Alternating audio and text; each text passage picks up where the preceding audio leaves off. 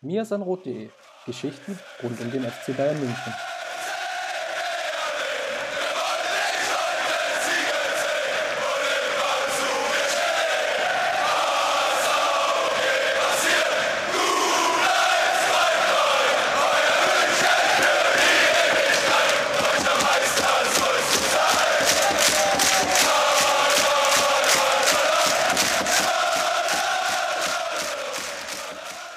Servus und herzlich willkommen zum Mir sein Rot Podcast Folge 258.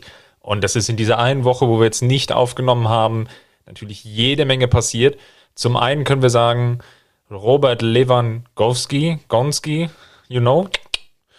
Und dann natürlich auf der anderen Seite deutet sich sehr wohl an, dass Delicht dem FC Bayern bald zur Verfügung stehen wird. Da sind wir gerade dabei, die ja, entsprechenden sportmedizinischen Untersuchungen durchzuführen. Das ist jetzt der Stand. Also offiziell ist es noch nicht, aber Fotos sind schon durchgesickert, wo er die Trainingsleibchen der Münchner anhat. Das Ganze wollen wir heute besprechen. Mein Name ist Christopher Ramm und ich habe natürlich den wunderbaren Justin Kraft an meiner Seite. Grüß dich. Servus, Chris. Wir haben natürlich alle den äh, de, Pflichtradar äh, 24 verfolgt und den, den Flug vom, vom Holländer, vom fliegenden Holländer quasi verfolgt. Wunderbar. Lass uns, bevor wir über die Mannschaft von Julian Nagelsmann sprechen, noch kurz auf die EM schauen. Da waren jetzt ja die letzten Vorrundenspiele. Nochmal aus dem Blickwinkel der Münchner Frauen. Gibt es irgendeine, die jetzt nochmal herausgestochen ist am letzten Spieltag? Ja, die üblichen, äh, die ich auch schon genannt habe. Ähm, rausgestochen im Sinne von ausgeschieden sind die Isländerinnen. Ja, da haben die Bayern ja drei, drei Spielerinnen mit dabei. Ich tue dir jetzt nicht den Gefallen, dass ich alle nochmal nenne, äh, will da aber auf jeden Fall nochmal auf äh, Virus dort hier und äh, Wilhams dort hier eingehen, die beide ähm, ja, regelmäßig gespielt haben. Ähm, und ja, die auch eine gute Leistung, finde ich, in der Gruppenphase äh, gebracht haben, die wirklich sehr stark waren. Äh, vor allem Wilhams dort hier, wo, wo, also die in der Offensive einfach ähm, ja, sehr, sehr quirlig war, immer anspielbar, auch unter Druck, ähm, viele Dribblings, äh, im letzten Spiel sogar getroffen hat. Ja, äh, wieder auch gegen Frankreich sehr stark gewesen, finde ich. Also klar, im Normalfall verliert Island dieses Spiel. Äh, Frankreich mit vielen Chancen äh, in der Offensive, zwei äh, aberkannte Tore, zu Recht aberkannt, aber das zeigt auch nochmal, wie knapp das war. Ich glaube, zwei, drei Latten- und Pfostentreffer. Äh, da hat Island auch ein bisschen Glück gehabt. Ähm, ja, Virus dort hier hinten mit, mit einer wirklich starken Leistung. Ähm, aber ja, wie gesagt, Wilhelms dort hier gefällt mir sehr, sehr gut vorne. Ähm, eine sehr junge, talentierte Spielerin. Ich hoffe, dass sie nächstes, äh, nächste Saison unter Strauß dann auch beim FC Bayern häufiger zum Einsatz kommt. Äh, leider sind die Isländerinnen jetzt ausgeschieden. Ähm, ja, das heißt, äh, drei Spielerinnen äh, mit der Torhüterin, jetzt sage ich sie doch alle, Runners dort hier, ähm, kehren zurück zum FC Bayern München. Ähm, ja, und dann haben wir jetzt äh, vielleicht vorausblickend aufs Viertelfinale natürlich, äh, äh, Max hat es im Rasenfunk so schön formuliert, äh, Bundesliga oder Best of Bundesliga gegen Rest of Bundesliga. Das stimmt nicht ganz, weil bei Österreich halt ähm, ja auch Spielerinnen vom, vom FC Bayern München mit dabei sind, äh, mit Karina Wenninger, die jetzt zwar verliehen wird, ähm, und äh, Sarah Zadrazil natürlich die im Mittelfeld eine sehr tragende Rolle einnimmt. Aber das wird ein sehr spannendes Duell mit ganz vielen Bundesligaspielerinnen, äh, dementsprechend natürlich auch mit vielen Bayern-Spielerinnen. Ähm, ja, dann haben wir die Schwedinnen mit Hanna Glas, die souverän in die nächste Runde eingezogen sind. Ähm, ja, äh, Niederlande mit, mit Ex-Spielerin äh, Linnes Behrenstein, auch das sicherlich interessant. Also da, da sind jetzt ganz viele spannende Viertelfinals, die auf uns zukommen. Ähm, wir nehmen jetzt am Dienstag auf, morgen am, am Mittwoch geht es weiter mit England gegen Spanien. Äh, ja, das, das wird echt äh, eine tolle Runde. Ich bin gespannt, wie weit es die Bayern-Spielerinnen trägt. Natürlich vor allem beim, beim deutschen Team, äh, das jetzt wie gesagt gegen Österreich spielen wird. Ähm, ja, äh, es wird ein intensives Duell gegen Österreich. Da, da freue ich mich besonders drauf, weil äh, ich habe es gesagt, die vielen Bundesligaspielerinnen führen natürlich auch dazu, dass äh, beide einen sehr intensiven Stil prägen, äh, äh, spielen, ähm, weil die Bundesliga einfach geprägt ist durch dieses äh, ja, Pressing und durch eine sehr aggressive Spielweise auch. Ähm, aber es wird auch technisch, glaube ich, ein hohes Niveau. Sicherlich bei den Deutschen ein bisschen mehr als bei den Österreicherinnen, aber auch die haben technisch sehr beschlagene Fußballerinnen. Ich freue mich sehr auf dieses Duell. Dann lass uns mal weiterschauen und ja, wir hatten es ja schon angekündigt, wir wollten mal den Blick werfen auf natürlich die Transferperiode des FC Bayern. Da ist ja jede Menge passiert jetzt in den vergangenen Wochen. Hatte man jetzt im Vorfeld ehrlicherweise gar nicht so erwartet, ja, auch aufgrund der ganzen Thematiken, die sich jetzt auch durch die ganzen Vertragsverlängerungen ergeben haben. Also Stichwort natürlich Müller, Neuer, dann aber auch die gescheiterten Verlängerungen vielleicht von Lewandowski und Süle jetzt mal zu nennen. Da hatte man natürlich insgesamt jetzt den Eindruck, hm, da wird jetzt in der Transferperiode gar nicht so viel gehen. Er hat jetzt mit Gravenberg und Masraui dann noch sogar noch einen ablesefreien Spieler erstmal geholt und noch einen Nachwuchstalent von Ajax Amsterdam. Und auf einmal kam jetzt aber richtig Fahrt in die ganze Thematik. Und ich habe jetzt so den Eindruck, dass wir den, so den größten Kaderumbau sehen, vielleicht seit der Saison 2011, 2012. Damals, als dann ja doch relativ viele Spieler neu hinzukamen und sich eine ganz neue Formation beziehungsweise auch Spielstil entwickelt hat. Das Ganze sehe ich jetzt irgendwie auch. Wenn man mal drauf schaut, dann geht Lewandowski, natürlich Stammspieler, ja, par excellence, ich glaube, viel mehr geht gar nicht. Süle würde ich da natürlich auch nochmal mit dazu zählen, jetzt einfach aufgrund der Leistung der vergangenen Saison. Hatten wir auch in unserem Noten-Podcast besprochen, dass er vielleicht neben Hernandez so der stabilere oder der stabilste war. Und natürlich mit Tolisso jetzt jemanden, der aufgrund seiner Verletzungen häufig das vielleicht nicht zeigen konnte, was er am Potenzial hat, der aber, sobald er fit war, eigentlich auch immer in so diesem Dunstkreis 11, 12, 13 war, also mal knapp auf der Bank, aber dann häufiger auch dann eingewechselt. Und wenn ich jetzt allein die drei nochmal zusammennehme, sind die jetzt auch ersetzt worden, ja, durch Manet natürlich ähm, vorneweg, ganz klar. Dann jetzt durch den möglichen Transfer von De Licht ist es jetzt dann der zweite Spieler, Masraui, würde ich jetzt auch mal Startelf-Potenzial zutrauen. Einfach aufgrund dessen, dass der FC Bayern ja sehr, sehr lang danach gesucht hat, noch einen Rechtsverteidiger, der ziemlich ähnlich fungiert wie, wie Davis auf der anderen Seite. Ja, und dann eventuell sehen wir ja sogar nochmal im Mittelfeld dann eine Verschiebung. Jetzt Goretzka wird definitiv aufgrund von freien Gelenkkörpern, ich will mir das gar nicht genau vorstellen, wie das dann im Knie dann so rumwabert, aber wird jetzt sechs bis acht Wochen ausfallen, wenn man mal genau in den Kalender schaut. Acht Wochen jetzt von hier an, dann ist das Mitte September. Dann ist eine, nochmal eine Länderspielpause wiederum eingeplant. Heißt, eventuell ist er frühestens zum ja, Herbstbeginn, der, der Herbstwelle dann wieder dabei. Das wäre dann der achte Bundesligaspieltag. Dann gibt es ja eigentlich nur noch mal eine ganz kurze Pause oder Phase bis hin dann zur WM-Pause. Also im Worst Case wird äh, Koretzka dann doch einen, einen, größeren Zeitraum ausfallen. Das heißt, da ist dann auch noch eine Position frei. Summa summarum, vielleicht vier Änderungen der Startelf und in der Stammelf. Und das finde ich dann schon deutlich mehr als initial erwartet. Ja, sehr spannender Sommer. Ähm, Hätte ich jetzt auch nicht gedacht. Äh, Habe es ja letztes Mal in der Podcast-Folge schon ge gesagt, dass ich eher so mit ein, zwei äh, Neuzugängen für die Spitze gerechnet hätte und äh, den Rest äh, schabt man sich dann wieder irgendwie zusammen. Ähm, ja, auf der ist jetzt gar nicht despektierlich gemeint, man sagt immer so schön Resterampe, ähm, aber ja, das war ja so ein bisschen auch die Strategie des FC Bayern der letzten Jahre. Äh, offenbar hat man jetzt äh, ja, doch die Mittel freigegeben, äh, um ein bisschen tiefer äh, in den Transfermarkt einzusteigen und sich wirklich auch Spieler zu holen, von denen man überzeugt ist, äh, dass, sie, dass sie diesem Team zu 100 Prozent weiterhelfen können. Ähm, das ist ein guter Schritt, glaube ich. Und ich glaube, es ist auch gut, dass Julian Nagelsmann diese, diese Möglichkeit jetzt bekommt, ein bisschen mehr umzubauen, weil du hast diese Achse immer gehabt jetzt in den letzten Jahren und an dieser Achse konntest du als Trainer einfach nichts verändern. Alle, die auch nur annähernd versucht haben, in irgendeine Richtung diese Achse aufzubrechen, zu verändern oder Grundlegendes zu verändern, ähm, die, die sind daran gescheitert. Die, die, ja, die haben einfach sofort auch die Teamdynamik gegen sich gehabt.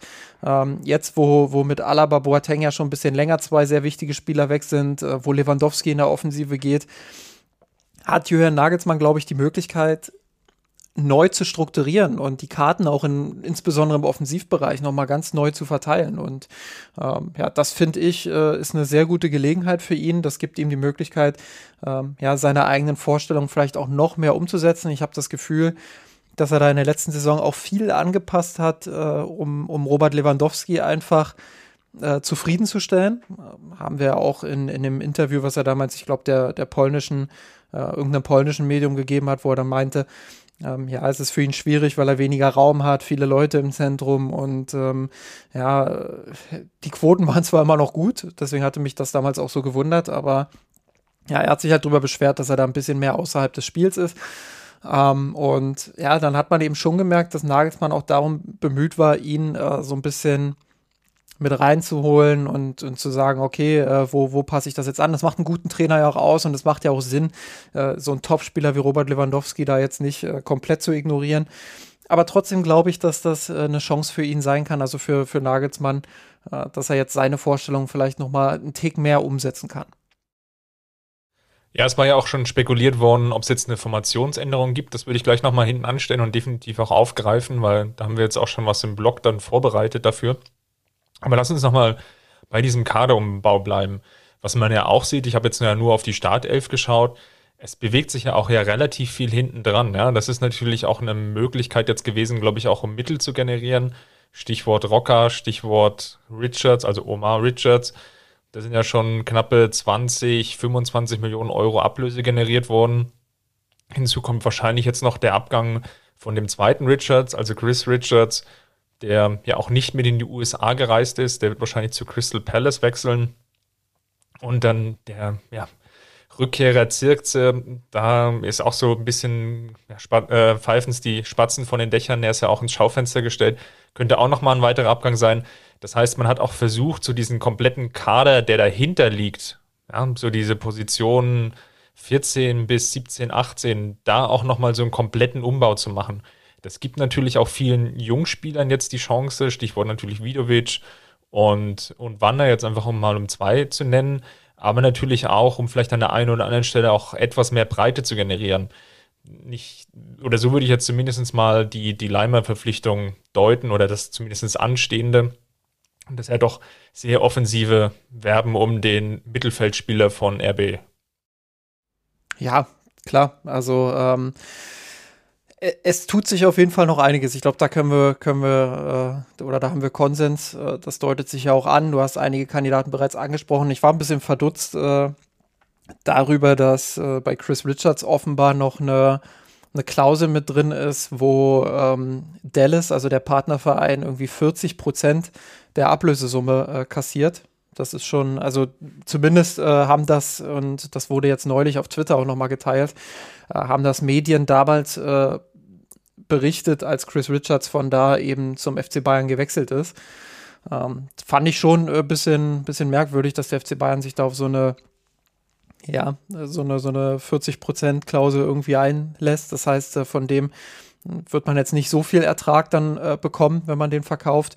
Äh, aber ansonsten natürlich äh, so ein paar Mittel wieder reinzuholen, ähm, das wird ganz wichtig sein. bin wirklich gespannt, wie es dann mit den größeren Namen weitergeht, weil äh, da bin ich äh, schon ein bisschen skeptischer, äh, was das angeht, ob man die verkaufen sollte. Ähm, klar, Marcel Sabitzer ähm, ist, ist da mit dabei, wo ich immer gesagt habe, ja, das war jetzt ein nicht so gutes erstes Jahr aber ähm, man sollte ihm dieses zweite Jahr vielleicht schon noch geben. Ähm, andererseits ist Sabitzer vielleicht auch nicht dieser, dieser zweikampfstarke Sechser-Typ. Klar, er kann das Spiel gut aufbauen in Topform. Ich finde, da kann er eine Lücke schließen, aber vielleicht ist er nicht dieser, dieser Anker-Sechser, den der FC Bayern sucht. Und vielleicht sieht man das eher in Konrad Leimer. Wobei ich sagen muss, äh, da bin ich auch ein bisschen skeptisch. Äh, weiß nicht, ob ich da die 20 bis 30 Millionen Euro für Leimer auf den Tisch legen würde. Dafür ja, war mir das einfach insgesamt auch nicht, nicht gut genug. Äh, also immer mit aller Vorsicht, das ist schon ein gutes Niveau, was er hat und das ist auch ein hohes Niveau. Aber ich frage mich halt, ob dieser Schritt zum FC Bayern gelingt. Da war ich äh, bei, bei Sabitzer tatsächlich äh, vor einem Jahr äh, optimistischer. Ähm, aber ja, auch der hat es dann nicht geschafft. Ähm, ich bin, sollte der Transfer äh, wirklich äh, durch, durchgeführt werden, bin ich wirklich gespannt, ob er dieses, dieses Niveau auch wirklich erreichen kann, was es beim FC Bayern braucht. Ich denke, du brauchst auf der Sechserposition vor allem jemanden, der, der Kimmich Freiheiten gibt, also so einen zweikampfstarken Sechser, der wirklich äh, so, so, ich sag mal, Typus Casemiro von Real Madrid, äh, der, der da wirklich aufräumen kann vor der Abwehr, der viele Räume beackern kann, der weiträumig verteidigen kann. Ähm, das, das naheliegende Beispiel vom FC Bayern ist da vielleicht Ravi Martinez in der Vergangenheit. Aber auf der anderen Seite brauchst du aus meiner Sicht eben auch einen, der die Bälle trotzdem ähnlich gut verteilen kann wie Kimmich. Und das sehe ich bei Leimer eben überhaupt nicht. Also äh, ich sehe bei ihm jetzt nicht diesen, diesen Taktgeber auf der 6 und ich finde, er ist mitunter auch äh, ein Tick zu aggressiv, schiebt einen Tick zu weit nach vorne. Das ist so ein bisschen das, was ich, was ich bei Kimmich auch immer kritisiert habe. Also klar, du willst Kimmich natürlich in diesen Achterbereichen haben, dass er diese Halbfeldflanken auch mal schlagen kann, diese Chipbälle, äh, dass er die Bälle verteilen kann, dass er ins Gegenpressing nachschieben kann. Das kann er alles auf der Achterposition besser. Ähm, aber wenn er auf der 6 spielt, dann macht er eben den Sechserraum auf. Und da brauchst du jemanden, der ihn wirklich hinten nochmal absichert, glaube ich. Ähm, ja, und da sehe ich bei Leimer aber auch manchmal, vor allem gegen den Ball, diese Aggressivität, wo er dann rausschiebt aus seiner Position, ähm, wo ich glaube, dass, dass Nagelsmann da schon auch taktisch nochmal ein bisschen ran muss dann an die individuelle Rolle, ähm, wenn, er, wenn er dann wirklich kommt. Ich bin ein bisschen skeptisch, aber äh, ich habe es ja in der, in der Vergangenheit auch schon klar gemacht. Ich, ich war ja eher pro De Jong. ja, da öffnet sich ja jetzt sogar scheinbar ein Fenster, ist ja ganz spannend. De Jong oder beziehungsweise besser formuliert die Vereine Barcelona und Manchester United, die ja sehr aktiv um ihn werben, mit seinem ehemaligen Trainer ähm, Erik Den Haag, der ja, wirbt, wirbt heftig um ihn, aber De Jong selber scheint da gar nicht so begeistert zu sein von diesen Avancen. Einerseits natürlich, weil Barcelona für ihn irgendwie immer so eine Herzensangelegenheit ist, das ist das eine. Und natürlich muss man auch schauen, welche Perspektiven hast du denn gerade bei, bei United du spielst jetzt in der nächsten Saison keine Champions League. Ob der Kader dann gut genug ist, dann weiter Champions League zu spielen, würde ich dann auch nochmal ein Fragezeichen dran machen. Also da gibt es schon so Überlegungen und das, ich glaube, die, die spanische Sport hat das jetzt getitelt gestern. Ja, wenn De Jong wechseln will oder äh, es gibt nur einen Verein, den er sich vorstellen kann, das ist der FC Bayern. Ich würde das jetzt mal alles noch so in diese Reich Spekulation abtun. Mach ich glaube, Chris, Chris, das, also es ist ja ganz einfach. Das, okay, es ist, es ist nicht ganz einfach, klar. Also wenn, es, ist, wenn, es ist wirklich nicht ganz Wenn wir auf die Finanzen schauen, dann ist es nicht so, nicht so ganz so einfach. Ähm, Gerade wenn man jetzt nochmal 70 Millionen für Delicht raushaut. Aber ich sag's ganz ehrlich, wenn der FC Bayern, und das ist ja ganz offensichtlich, dass sie sich jetzt zum Ziel gesetzt haben, dass München das deutsche Amsterdam wird, ähm, glaube, dadurch, dass äh, Bubatz ja auch bald legal wird, ähm, ist das nochmal ein bisschen einfacher voranzutreiben. Äh, aber Spaß beiseite. Also wenn du jetzt wirklich diese Ajaxisierung äh, vor, vortreiben willst, dann äh, musst du De Jong natürlich holen. Und äh, ich weiß jetzt gar nicht, welche Ablösesummen zuletzt im Raum standen, worauf sich die beiden Clubs äh, geeinigt haben, aber es sind jetzt auch für, für einen Spieler dieser Qualität keine kompletten Unsummen. So. Und äh, ja, es wäre ein immenses Risiko, wenn der FC Bayern das tun würde. Aber da bin ich einfach zu sehr äh, Football-Manager-Zocker. Äh, da würde ich sagen, geh endlich mal ins Risiko FC Bayern, tu endlich mal was Unvernünftiges, hol de Jong und äh, mach aus diesem Kader, der jetzt schon sehr gut ist, wirklich einen absoluten Spitzenkader. Ähm, da, da, da siegt einfach in mir die, die Unvernunft und wahrscheinlich werden jetzt viele sagen, Mann, zum Glück ist der Kraft nicht im Management. Äh, das sage ich übrigens auch. Äh, zum Glück bin ich nicht im Management des FC Bayern äh, und habe keine leitende Position irgendwo inne, außer eben beim Football Manager. Aber ja, das, das würde mich komplett hypen auf die Saison und ich weiß gar nicht mehr, wann ich das letzte Mal überhaupt auf eine Saison gehypt war. Ich glaube, wenn das wirklich eine realistische Chance ist, dann eher wahrscheinlich durch so eine Art Konstrukt im Sinne von einer Leihe. Dass man vielleicht auch versucht, dann die Kosten etwas in die Zukunft zu verschieben, so ähnlich wie man es ja dann auch mit Coutinho getan hat. Vielleicht auch mit einer Kombination eher der Kaufpflicht als dann wirklich eine, eine reine Leihe. Auf der anderen Seite hat der FC Bayern natürlich jetzt die Geduldsnerven von Barcelona im, im Zuge von der Robert Lewandowski oder des Verkaufs von Robert Lewandowski doch, doch arg strapaziert. Und auf der anderen Seite bleibt natürlich dann die Frage, einerseits, was willst du dann mit Leimer? Ja, wenn sich jetzt so diese ja, nicht machen. Option, genau, diese Option dann aufbaut, das, das ist da klar das eine. Auf der anderen Seite, und das hattest du jetzt vorhin schon angedeutet, ergibt sich vielleicht auch noch mal eine taktische Formationsänderung. Und diese Debatte finde ich unglaublich spannend weil sich dadurch auch diese Frage nach ja, den anderen Abführungsstrichen namhaften Abgängen, die der Kicker jetzt nochmal aufgemacht hatte, ja, vielleicht auch nochmal anders stellt. Ja. Es war zu lesen, dass Nagelsmann sehr viel hat experimentiert jetzt im Training mit einem 3-5-2-System, auch bei der Teamvorstellung innerhalb der Allianz Arena, als es ein Testspiel gab, was auch ein 3-5-2. Das würde natürlich bedeuten, dass du, dass vielleicht mit der Licht hinten dieses Überangebot ja gar nicht so groß ist. Wenn du mit drei Innenverteidigern spielst, würde das ja bedeuten, du hättest, mach, machen wir es mal simpel und an den Namen fest, du spielst vielleicht mit Hernandez, du spielst mit Delicht im Zentrum von mir aus und du spielst dann daneben, jetzt kannst du es dir aussuchen, Pavard oder Upamecano. Und dann hast du einen von beiden plus noch Niangsu als Rotationsspieler, hast du dann noch zwei Ergänzungsspieler für drei Positionen. Das ist jetzt nicht viel. Auf der anderen Seite ergäbe sich durch so ein Gedankenspiel natürlich auch ein Überangebot an Spielern im Mittelfeld. Ja, je nachdem, wie du das strukturierst, dann hast du auf einmal die, die Frage, ja, eigentlich hast du total viele Offensivspieler für Flügelpositionen, die es dann vielleicht in diesem 3-5-2 dann gar nicht mehr so stark gibt. Also spielst vielleicht vorne drin mit Gnabry neben Manet, der ist ja, glaube ich, dann gesetzt. Dann hast du noch Koman, wo, wo bringst du den unter? Was machst du mit Sané? Was machst du mit Musiala? Was machst du mit Müller? Du hast im Mittelfeld dann vielleicht nur, nur in Anführungsstrichen drei Positionen, um dann die ehemaligen Flügelspieler plus dann natürlich auch das jetzt relativ breit gewachsene Mittelfeld dann unterzubringen. Und dadurch verschiebt sich eigentlich eher so diese Frage für mich, wo könnte es eventuell noch namhafte Abgänge geben, sehr stark auf diese Debatte, wie sieht denn eigentlich eine mögliche potenzielle Formation aus? Oder vielleicht Formationen oder von mir aus auch taktisches Grundgerüst. Ja? Sucht euch da gerne einen Begriff aus. Aber je nachdem, wie sich das dann verhält, habe ich natürlich eher ein Überangebot an der einen oder anderen Stelle. Ja, das, natürlich gibt es auch Spieler wie, wie Musiala, wie Sané, die ich jetzt dann mal nennen würde, die, die kannst du natürlich auch in zwei, drei verschiedenen Positionen einsetzen, keine Frage. Aber du hast natürlich dann, wenn das so kommt, dass du vielleicht nur mit drei Mittelfeldspielern agierst, dann doch natürlich ein relativ großes Überangebot. Und da habe ich jetzt Leimer noch nicht mal mit eingerechnet.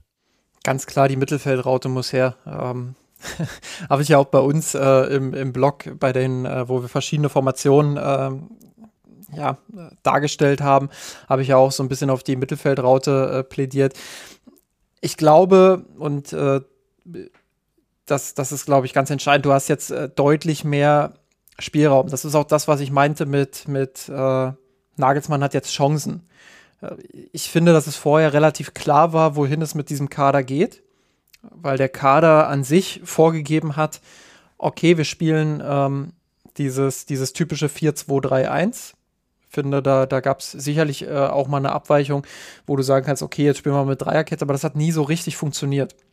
Und allein der Transfer von Delicht zeigt aus meiner Sicht oder, oder führt aus meiner Sicht dazu, dass so eine Dreierkette nochmal deutlich lebendiger wird, weil das Problem, was die Bayern für mich hatten, hinten in der Dreierkette, aber auch in der, in einer normalen Viererkette mit zwei Innenverteidigern, ist, dass sie keinen hatten, der so richtig aufbaustark ist. Und da finde ich, ist Delicht ein klares Update ähm, der, der einfach mit seiner Passqualität äh, ja nochmal eine andere Ebene ins Spiel bringt. Und ähm, ich glaube trotzdem, dass in 90 Prozent der Fälle, also 90 Prozent der 40, 50 Saisonspiele, wirst du eine Dreierkette eher nicht brauchen. Da ist sie eher eine, eine Spielerei, ähm, um vielleicht den eigenen Ballbesitz äh, noch ein bisschen mehr zu stärken. Du gewinnst die Spiele dann vielleicht auch. Ähm, aber ich glaube, in 90 Prozent der Spiele bist du mit einer Viererkette einfach offensiv stärker, weil du dann eine Option mehr vorne hast, weil du dann vielleicht eine Option mehr im Mittelfeld hast, je nachdem, wie du es machst. Ähm, du hast ja auch die Option, aus einer Viererkette heraus eine Dreierkette zu bilden, indem sich entweder der Sechser zwischen die Innenverteidiger fallen lässt äh, oder einer der Außenverteidiger tief bleibt. Das sind ja alles Optionen, die du, die du im taktischen Bereich dann auch hast. Äh, warum will ich die Raute sehen? Äh, weil ich glaube, wenn du dann äh, einen Sechser hinten hast, einen Anker-Sechser, der nicht Kimmich heißt, äh, dann hast du da eine gute Absicherung für die beiden Restverteidiger, die für mich ganz klar Hernandez und Delicht sind, weil das die besten äh, Innenverteidiger sind, die der FC Bayern im Kader hat. Ähm, und dann kannst du Kimmich auf die, auf die halbe Acht nach rechts schieben und Goretzka auf die andere halbe Acht äh, auf die linke Seite ähm, und hast mit Müller vorne den idealen Zehner, wo auch mal Musiala sicherlich spielen kann. Und vorne die, die Flexibilität mit, mit Gnabry, Manet, äh, Sané, die ich alle in zentralen Positionen ganz gut sehe. D der einzige Spieler, wo ich sage, der, der passt da nicht rein in so ein Rautensystem, ist vielleicht Kingsley Coman, weil der für mich so der klassischste Flügelspieler ist von allen. Ähm, und da sehe ich allgemein jetzt für die, für die kommende Saison auch nicht Probleme. Ich glaube, Nagelsmann wird Lösungen finden, aber ähm, gerade mit dem Zentrumsfokus unter Nagelsmann, glaube ich, ist Coman eher noch der Spieler, der sich am schwersten tun könnte, da einen Platz zu finden. Und das, obwohl er eigentlich der stabilste, also leistungsstabilste Spieler äh, in der Offensive nach Robert Lewandowski und, und Thomas Müller für mich war. Ähm, ja, da bin ich wirklich gespannt, wie, wie der eingebunden wird. Aber nochmal, diese Mittelfeldraute mit wirklich äh, einer brutalen Zentrumsdominanz, ähm, wo du alle Spieler im Zentrum hast, bis auf eben die, die beiden Außenverteidiger, die ja sehr schnell sind und viele Räume auch durch ihr Tempo zulaufen können. Ähm, das würde ich schon ganz gerne mal sehen. Da wäre ich echt gespannt, wie das, wie das aussehen würde.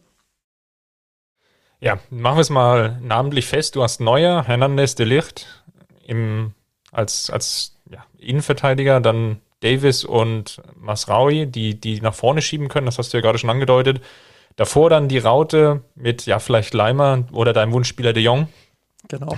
Goretzka, Kimmich, Müller äh, in der Raute und davor Manet und Gnabry. Ich glaube, Manet, Gnabry vorne drin, das ist so diese Kombination, die wir, glaube ich, in dieser Rolle fast wirklich alle hatten. Ne? Ähm, das hatte sich jetzt auch angedeutet macht wahrscheinlich jetzt am meisten Sinn. Ich glaube, niemand von uns hat jetzt auch noch das Gefühl, um nochmal wieder dieses Transferthema zu debattieren, dass es jetzt naja, eine Verpflichtung von den klassischen Neuner gibt. Das ist einfach nicht, ähm, nicht vorstellbar, dass du diese Qualität, die Lewandowski hatte, eins zu eins ersetzen kannst.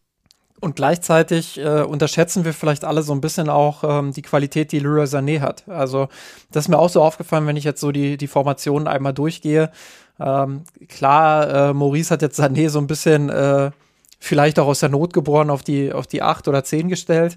Ähm, aber sonst haben wir schon alle, ja, äh, nicht vergessen, ihn aufzustellen, aber irgendwie ihn so ein bisschen auch unterschätzt aufgrund der letzten Eindrücke, die wir vielleicht auch von ihm hatten. Ähm, wenn Nagelsmann es wirklich schafft, da Konstanz reinzubringen in seine Leistungen, und ich glaube, das haben wir letzte Saison ja, so zwischen der schwachen Anfangsphase und der schwachen Schlussphase, so in diesem Zwischenbereich, haben wir gesehen, zu was er fähig ist, auch im Halbraum und im Zentrum, äh, wenn er da reinschiebt. Ähm, deshalb, äh, ja, äh, wie gesagt, du hast eine, du hast eine unfassbare Flexibilität, kannst so viele unterschiedliche Formationen spielen, äh, kannst jeden Gegner irgendwie auch anders bespielen. Ich glaube, das Wichtigste wird es wirklich sein, sich da zwei, drei, vier Varianten rauszusuchen und äh, die wirklich auch ja, einzustudieren ist vielleicht ein bisschen übertrieben. Äh, ich glaube, Formationswechsel werden oftmals auch ein bisschen überbewertet in der Komplexität. Also es wird ja oft so getan, äh, als, als wäre es eine Riesenumstellung für die Spieler, wenn du von einem 4-3-3 auf äh, 4-4-2 mit Raute umstellst. Äh, so groß ist der Unterschied dann auch nicht. Es gibt dann sicherlich einzelne Spielerrollen, die sich ein bisschen verändern, aber äh, genau diese Details musst du dann halt in einer recht kurzen Sommervorbereitung und dann auch in den ersten Trainingswochen äh, während der Saison musst du versuchen, die dann wirklich auch einzustudieren. Äh, und dann, äh, glaube ich, ähm, ja, hast du eine, eine Flexibilität, wie sie der FC Bayern eigentlich schon sehr, sehr lange nicht mehr hatte. Vielleicht letztmals unter Pep Guardiola. Auf dem ja, Papier. Ist, auf dem Papier. Ja. Also jetzt äh, nicht, nicht so, dass ich jetzt sage, das ist jetzt automatisch gegeben, aber auf dem Papier hast du halt diese Möglichkeiten. Ja, und ich glaube, was wir als definitive Änderung sehen werden, um das nochmal mit reinzuwerfen, ist, diese Abkehr von diesem Flügelfokus mit dem Flügelspieler. Man hatte ja letzte Saison schon das Gefühl, dass das Nagelsmann nicht so hundertprozentig recht war. Immer mit diesem starken Flügelfokus. Die Mannschaft war natürlich auch oder ist nach wie vor auch noch so zusammengestellt. Du hast Koman, Gnabry und Sané. Wobei du natürlich jetzt bei Gnabry dann vielleicht auch nochmal eine andere Rolle haben wirst in der, in der nahen Zukunft. Aber das wird jetzt eine, ein Punkt sein, wo wir wahrscheinlich den stärksten Schwenk sehen werden, vorne, also in dieser Offensivreihe. Dahinter da bin ich bei dir. Da ist für mich das Rennen auch noch offen. Ich hatte jetzt äh, erstmal so eine wirkliche klassische Dreierkette gesehen. Kann natürlich auch durchaus deiner Argumentation folgen, dass du natürlich in der Bundesliga nicht in jedem Spiel diese Dreierkette aus namentlich drei Innenverteidigern wirklich brauchst, sondern dass du da auch nochmal flexibel agieren kannst. Ja. War ganz spannend. Julian Nagelsmann hatte ja im Rahmen der Teamvorstellung dem Bayerischen Rundfunk ein Interview gegeben und ich versuche es jetzt mal sehr, sehr verkürzt zusammenzufassen. In der Hinrunde waren wir gut, weil da haben wir mit Dreierkette gespielt. In der Rückrunde haben wir nicht mehr mit Dreierkette gespielt, da waren wir nicht mehr gut. und das lag natürlich nicht daran, weil man jetzt eine klassische Dreierkette an sich gespielt hat, sondern dass Davis eben viel, viel stärker nach vorne geschoben hat und dadurch so eine Asymmetrie reingekommen ist. Und das kann natürlich jetzt auch nochmal ein Gedankenspiel sein, einerseits das wieder mit Davis einfach zu reproduzieren, vielleicht mit einer gewissen anderen Ausgestaltung vorne drin, oder eben mit zwei auf ja, noch, noch flexibler mit Masraui auf der anderen Seite, dass du dann halt immer wieder so ein Pendeln hast. Ja? Das erfordert natürlich auch eine Umstellung dann für Davis, der dann ja ab und zu dann auch nochmal defensiver gefordert ist. Ja? Dass du nicht in diese Falle läufst, in Anführungsstrichen, dass deine beiden, beiden Außenverteidiger ganz vorne stehen und dann Delicht und, und Hernandez dann hinten, ja, retten müssen, was noch zu retten ist. Das wird dann sicherlich dann darauf ankommen, da auch die richtige Balance zu finden. Plus natürlich dann im Mittelfeld die entsprechende Kompaktheit zu generieren. Aber das könnte ich mir jetzt dann insgesamt vorstellen. Glaubst du, dass sich, egal jetzt mit welcher Formation, sich grundlegend auch was an diesem Wunsch des Ballbesitzspiels was ändert? Nee, glaube ich nicht. Äh, glaub, Nagelsmann weiß auch ganz gut, dass du in den, in den allermeisten Partien äh, als FC Bayern den Ball haben wirst einfach. Also das, das ist einfach gegeben. Das sind auch diese 90 Prozent der Spiele, die ich angesprochen habe.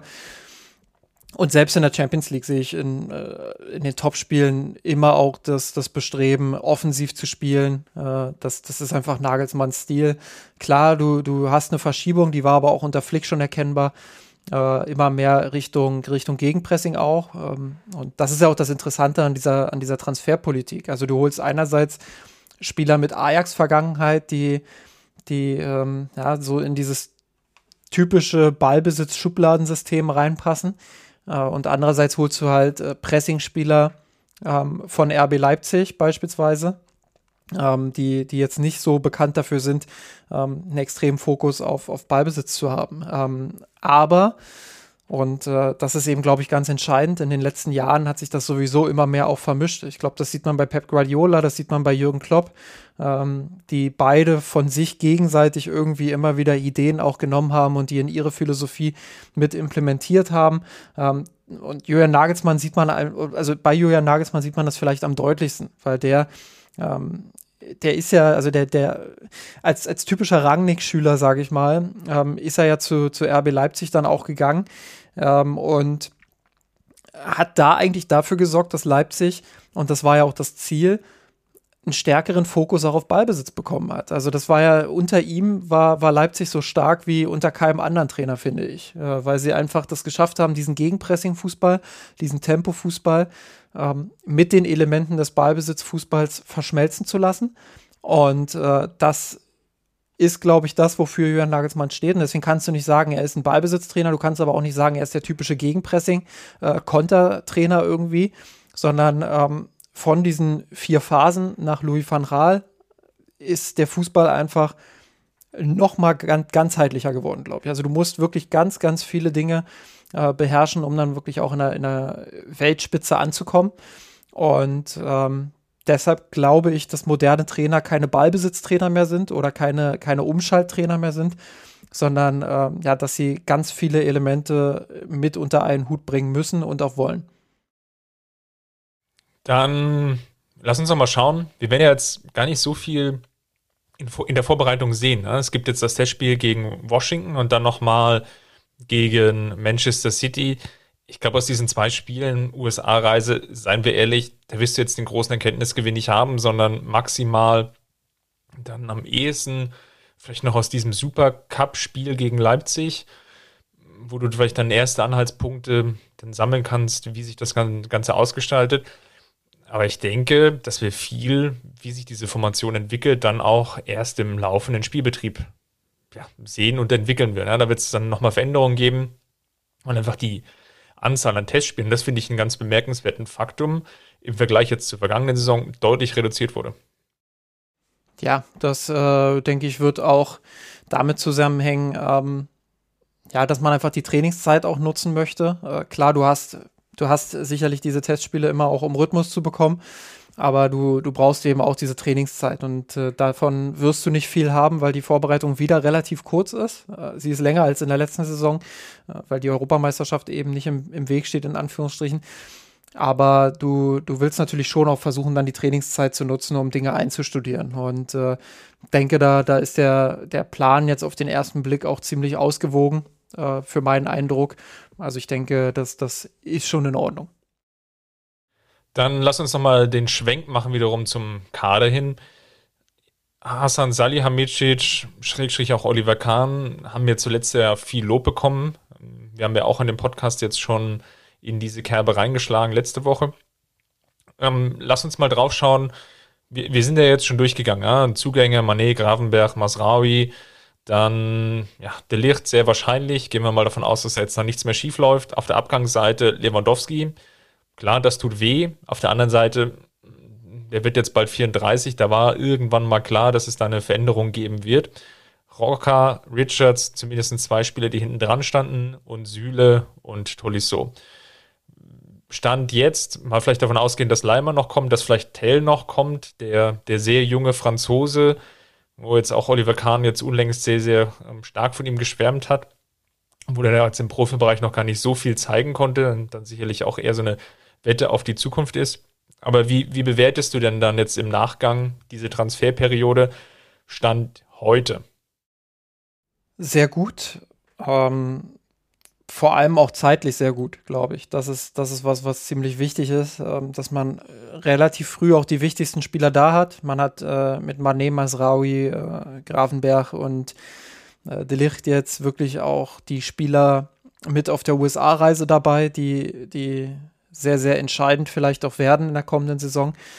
Und deshalb ähm, ist das schon sehr, sehr gut vom FC Bayern auch umgesetzt worden. Man hat äh, Robert Lewandowski für, äh, ja, da wird jetzt unterschiedlich spekuliert, irgendwas zwischen 45 und 55 Millionen plus minus Boni, ähm, hat man ihn jetzt verkauft. Das finde ich ist ein sehr guter Preis für, ähm, ja, für zwar einen Weltfußballer, FIFA-Weltfußballer, aber äh, eben auch für jemanden, der, der schon ein gewisses Alter hat und dementsprechend finde ich, dass das Business, was der FC Bayern in diesem Sommer macht, äh, bisher deutlich besser ist als das, was wir äh, in, den letzten, in den letzten Jahren erlebt haben. Und ähm, ja, vielleicht liegt es daran, dass, dass die Corona-Krise, ja, sie wirft immer noch ihren, ihren Schatten voraus, natürlich, und du kannst nicht so planen, wie du es normalerweise kannst. Aber äh, vielleicht liegt es auch daran, dass man sich jetzt ein bisschen mehr mit der Situation auch arrangiert hat, ein bisschen mehr planen kann als, als noch äh, vor ein, zwei Jahren. Ja, und dass man jetzt einfach die Chance sieht, äh, da ein bisschen auch zuzuschlagen auf dem Transfermarkt. Ähm, ich finde es gut, dass der FC Bayern da äh, wirklich auch mal ein bisschen Risiko eingeht. Anführungsstrichen Risiko, das ganz große Risiko ist es für den Club auch nicht, wenn man sich die Zahlen der letzten Jahre anschaut. Äh, insofern, ja, wenn ich eine Schulnote geben müsste, wäre es bisher äh, eine 1 minus und das Minus mache ich weg, wenn De Jong kommt. ja, ich glaube, insgesamt ist es eine gute Transferperiode. Nach wie vor mit dem Risiko, dass du nicht weißt, kriegst du jetzt Robert Lewandowski so ersetzt, wie du ihn ersetzen willst. Ich fand es übrigens auch ganz spannend, dass jetzt Oliver Kahn nochmal im Zusammenhang mit der anstehenden Delicht-Verpflichtung gesagt hat, ja, das ist jetzt so vom Spielertypus her jemand, der fehlt, der hinten organisiert. Ja, wir waren sehr erfolgreich in den vergangenen Jahren, aber wir haben auch zu viele Gegentore kassiert. Das hatten wir hier an dieser Stelle dann auch schon häufiger angesprochen dass das sicherlich auch ein Grundproblem war oder nach wie vor ja auch, auch gewesen ist. Und dann macht es natürlich auch schon Sinn, jetzt vielleicht diese Einnahmen aus dem Verkauf von Robert Lewandowski dann nicht wieder so naheliegend wäre, dann in einen Stürmer zu investieren, wo du vielleicht nicht genau weißt, kann der dir das eins zu eins ersetzen oder kann, kann derjenige, der dann kommt, den zu ersetzen?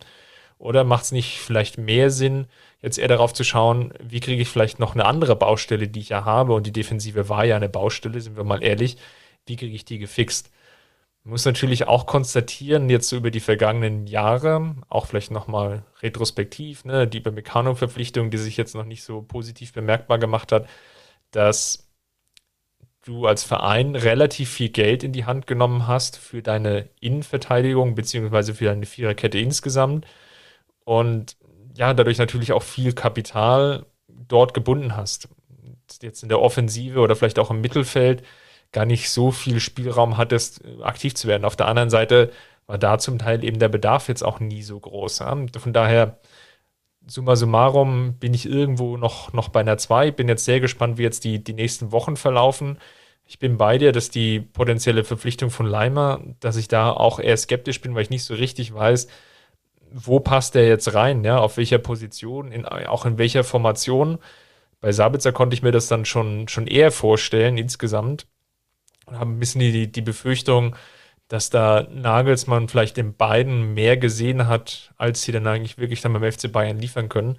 Aber jetzt noch nicht mal den, den Stab brechen über einen Spieler, der auch noch nicht mal da ist.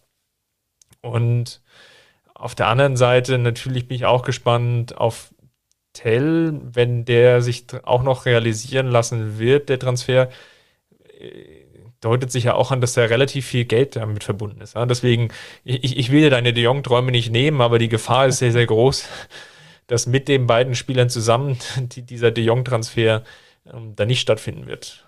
Auf der anderen Seite, um dann auch nochmal so einen konträren Punkt setzen zu wollen, bin ich natürlich auch gespannt, wie Nagelsmann dann auch im Mittelfeld jetzt wirklich aufstellen wird. Ja. Deswegen freue ich mich jetzt auch auf so diese ersten ein, zwei Testspiele. Sicherlich nicht ganz aussagekräftig, aber du hast wiederum eine relativ lange Goretzka-Verletzung. Historisch betrachtet hat er in den vergangenen Jahren nur knappe 40, 50 Prozent der Spiele gemacht. Das heißt, du brauchst auch eine Alternative dafür. Wie könnte die aussehen? Und Grafenberg wahrscheinlich. Ja, sehr wahrscheinlich. Und dann, wie, wie strickt sich das dann aber außen rum und, und was kann Grafenberg vielleicht auch schon zeigen? Und ist er dann vielleicht auch schon viel mehr als ein Herausforderer für Leon Goretzka? Und das sind so die Fragen, die sich jetzt mir aufdrängen und die mich jetzt eigentlich optimistisch stimmen dann für die neue Saison. Ja? Auch wie, wie sich dann der Licht dann, dann auch wirklich einfinden wird in diesem Konstrukt mit dem ja doch häufig sehr hohen Stehen. Das ist natürlich auch für ihn nochmal eine Veränderung. Also da, da ergeben sich jetzt relativ viele Fragestellungen und Anknüpfungspunkte für die, für die neue Saison. Insgesamt bin ich jetzt erstmal zufrieden. Vor allem, weil man es auch geschafft hatte und das vielleicht als aller abschließenden Punkt, eben auch diese Spiele, die jetzt nicht funktioniert haben, wie Rocker, wie Richards, wie vielleicht dann auch noch ein, zwei potenziell weitere Abgänge. Mit, mit Saar versucht man ja auch noch eine Lösung zu finden, dass man das jetzt gelöst hat aus die, diese Fehler der Vergangenheit und dann in die neue Saison jetzt dann mit einem frischen, rund erneuerten Kader dann starten kann und dass wir dann dadurch dann auch vielleicht nochmal ein anderes Gesicht des FC Bayern sehen. Ich würde noch auf eine 2 runtergehen, wenn sie jetzt tatsächlich äh, Benjamin Pavard verkaufen. Also ich sehe auch die Möglichkeit, mit ihm natürlich nochmal die ein oder andere Million einzunehmen, klar. Aber ich glaube, dass er für die Kaderbreite einfach sehr wichtig sein könnte. Und ich sehe nicht die Notwendigkeit, außer man holt jetzt doch noch De Jong, ähm, sehe ich nicht die zwingende Notwendigkeit, ihn jetzt zu verkaufen, nur um dann am Ende wieder auf äh, die, die vermaledeite schwarze Null zu kommen. Ähm, das würde ich einfach aus sportlicher Sicht nicht machen, weil ich glaube, dass er äh, ein herausragender Kaderspieler sein kann. Klar, wir wissen jetzt nicht, welche, welche Ansprüche er intern stellt und äh, ob er jemand sein könnte, der vielleicht zum Problem wird, wenn er seinen Stammplatz dann eben verliert. Aber gerade um rechts weiterhin äh, eine defensivere Option zu haben und auch in der Innenverteidigung eine Option noch weiterhin zu haben, wenn man Dreierkette spielt, äh, würde ich ihn auf jeden Fall behalten, weil also er ist ein super verlässlicher Spieler. Klar, er hat sein Tief gehabt äh, nach der Trippelsaison, aber ich finde, dass er sich jetzt gegen Ende der letzten Saison auch wieder gefangen hat und äh, ja, wie gesagt, ich sehe die Notwendigkeit nicht, ihn da äh, jetzt äh, abzugeben und dann auf diese Kaderbreite auch zu verzichten, die man ja da ähm, durch ihn auch hätte. Und äh, das wird am Ende wieder einer der Unterschiedfaktoren sein. Wie kann der FC Bayern mit Ausfällen umgehen, die mit Sicherheit kommen werden? Ähm, wie, wie breit ist der Kader dann auf der jeweiligen Position aufgestellt? Und wenn du dann äh, ja hinten den ein oder anderen Ausfall zu viel hast, dann äh, wirst du dir vielleicht denken, hätten wir mal doch nicht. Also äh, dementsprechend, aktuell sind es ja noch nur Gerüchte, aber äh, ja, ich, denke, dass der, oder ich so, ich, ich würde dem FC Bayern äh, raten, ist jetzt, ist jetzt auch irgendwie äh, die falsche Formulierung, aber Bayern-Experte rät. Genau, Bayern-Experte rät, behalte Pavard. Also ich würde ihn nicht, nicht abgeben als FC Bayern. Kraftknallhart. ähm, ein Spaß bei. Das, das war, war, ja war, genau jetzt, war, jetzt, aber auch ein Kraftakt, das, das rauszuformulieren. das war aber genau der Punkt, den ich ja auch vorhin versucht habe anzusprechen. Ja. Ne, je nachdem, wie du eben dich ja auch taktisch positionieren willst, bedeutet das ja dann auch, na, ehe du hast ein Überangebot im Mittelfeld oder du hast ein Überangebot in der, in der Defensive. Ja, wenn du natürlich ganz klassisch rangehst mit jetzt erstmal von der Grundformation her mit einer Viererkette, das heißt zwei Außenverteidigern und zwei Innenverteidigern, jetzt mal ganz davon abgesehen, wie sich das auf dem Platz dann formiert, dann wird es natürlich ein gewisses oder gibt es definitiv ein Überangebot mit drei Ersatzspielern hinten dran. Ja? Ob das jetzt über Meccano, Pavard, vielleicht auch einen Hernandez oder eine Niangsu ist, das sei jetzt mal noch da, dahingestellt, aber dann hast du einerseits relativ viele Möglichkeiten, auf der anderen Seite ja, brauchst du fast immer zwei, drei Bankplätze für Abwehrspieler. Ja, das, das macht an der Stelle vielleicht auch nicht ganz so viel Sinn. Ne? Klar kannst du immer noch mal davon ausgehen, dass da auch noch mal einer verletzt ist. Keine Frage. Aber das ist dann vielleicht auch einer zu viel. Da, daher ja auch die Überlegung. Daher sicherlich auch der Abgang von Chris Richards jetzt auch folgerichtig. Auf der anderen Seite, wenn du eben mit dann doch eher klassischen Dreierkette spielst, ja, nochmal, unabhängig davon, wie sich das dann taktisch ausgestaltet, dann sehe ich eben das Überangebot im Mittelfeld und dann hast du dort dann die Diskussion. Ja. Also auf der einen Seite ist es natürlich auch immer so, du willst einen möglichst großen Kader haben und auch möglichst variabel und flexibel sein. Auf der anderen Seite haben wir natürlich jetzt auch in der Vergangenheit gelernt, dass der FC Bayern, und so hatte ich jetzt auch die Äußerungen in der jüngsten Vergangenheit auch verstanden, dass man jetzt nicht 15, 18, 20 Topspieler haben will, sondern ja, eher Richtung 14, maximal vielleicht 15, um so ein bisschen durchzurotieren auf den, den einzelnen Positionen, aber dahinter dann auch durchaus Perspektivspieler und sich dann auch so positioniert. Und wenn ich das Ganze jetzt einfach mal alles zusammenwerfe, dann ist da ein, zwei namenhafte Spieler zu viel. Was auch immer jetzt ein namenhafter Spieler in, in diesem konkreten Fall heißt, da hat sich ja der Kicker dann mit dieser Formulierung ja schön aus der Affäre rausgezogen. ja, vielleicht auch ein abschließendes Wort nochmal zu dieser Transferpolitik insgesamt.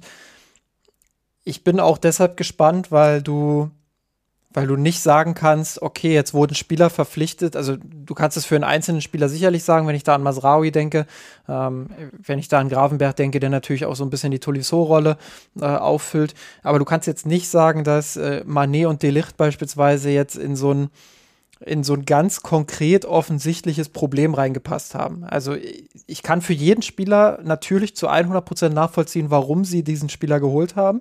Und ich kann auch äh, rekonstruieren, welche, welche Lücke im Kader dieser Spieler jeweils vielleicht schließt. Aber ich finde, das, das ist jetzt, das sind jetzt keine Transfers nach Schema F und das finde ich sehr, sehr interessant, weil, und da schließe ich jetzt so ein bisschen auch zu dem, zu, äh, den Kreis zu dem Punkt, den ich vorhin gemacht habe ähm, das ist eine große Chance für Julian Nagelsmann, Dinge neu zusammenzupuzzeln und Strukturen aufzubrechen und äh, sich noch mehr auch selbst in diesem Team zu verwirklichen, als es ähm, ja, als es äh, vorher der Fall war in, in seinem ersten Jahr. Und ähm, Andererseits wiederum ist es natürlich auch ein Riesenvertrauensbeweis des, äh, des Vorstands und des Sportvorstands etc., Aufsichtsrat und so weiter, äh, dass man einfach zeigt, okay, wir vertrauen dir, wir, wir geben dir hier äh, wirklich einen Top-Kader jetzt an die Hand.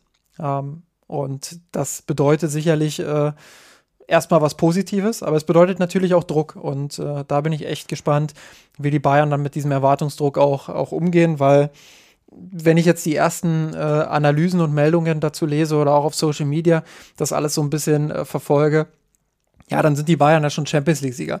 Und ich glaube, wir haben bei äh, Paris Saint-Germain ganz gut gesehen, äh, ohne das jetzt direkt miteinander vergleichen zu wollen, welcher Transfer jetzt da wie viel Sinn gemacht hat. Äh, aber da haben wir ja gesehen, nachdem sie sich diese, diese Fantasieoffensive da zusammengestellt haben mit äh, Mbappé, Messi und Neymar, dass das nicht automatisch bedeutet, dass man dann auch die, die Champions League gewinnt oder, oder alles überrollt. Und äh, ja, deshalb äh, das grundsätzliche Fazit natürlich positiv, äh, aber es ist auch eine sehr, sehr interessante Saison, die jetzt, ähm, ja, die jetzt äh, vor den Bayern liegt, glaube ich.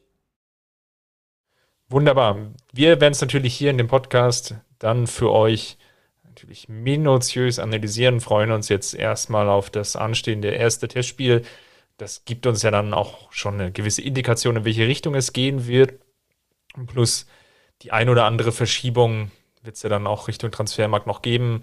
Das ging ja jetzt in den letzten Tagen wirklich Schlag auf Schlag. Das werden wir natürlich hier dann auch im Auge behalten. Falls es euch gefallen hat, dann schaut gerne bei uns dann nochmal in der Kurve vorbei. Ihr könnt dort auch gerne nochmal euer Rating hinterlassen, beziehungsweise euer vorläufiges Rating unter kurve.missenrot.de. Im Blog unter mirsenrot.de findet ihr den von Justin angesprochenen Artikel zu den verschiedenen Informationen, was unsere Autorinnen denn so denken, wie dann der FC Bayern in der neuen Saison dann wirklich ins Rennen gehen wird. Und ja, wenn ihr das nicht direkt findet, dann schaut gerne auch auf Twitter unter @mirsenrot bzw. Facebook vorbei. Dort sind dann die entsprechenden Artikel dann ebenfalls verlinkt. Wenn ihr meint, ihr solltet uns jetzt finanziell unterstützen, obwohl wir das letzte Mal so leichte Tonprobleme hatten, dann schaut gerne bei patreon.com slash mirsanrot vorbei. Dort könnt ihr uns noch gerne einen, einen Obolus hinterlassen. Und damit Ende dann auch wieder der Werbeblock für heute. Justin, vielen Dank. Sehr gerne. Jetzt ab in die Eistonne bei den Temperaturen. So sieht's aus. Bis dahin, macht's gut. Servus. Ciao, ciao.